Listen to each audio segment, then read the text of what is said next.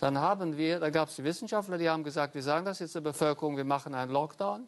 Und also dann wirkt das sehr gut, weil wir machen es früh wie in der Medizin, die man früh. Da gab es aber sehr viele Politiker, die haben gesagt, nein, nein, wir sind noch nicht so weit, vielleicht kommt es nicht so dick, vielleicht geht es noch mal weg von allein. Mhm. Und vielleicht müssen die muss die Bevölkerung erst mal sehen, dass es wirklich so ansteckend ist.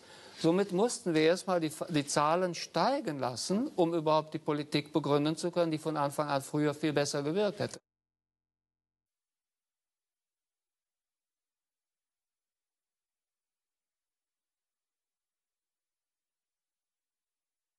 Somit mussten wir erstmal die, die Zahlen steigen lassen, um überhaupt die Politik begründen zu können, die von Anfang an früher viel besser gewirkt hätte.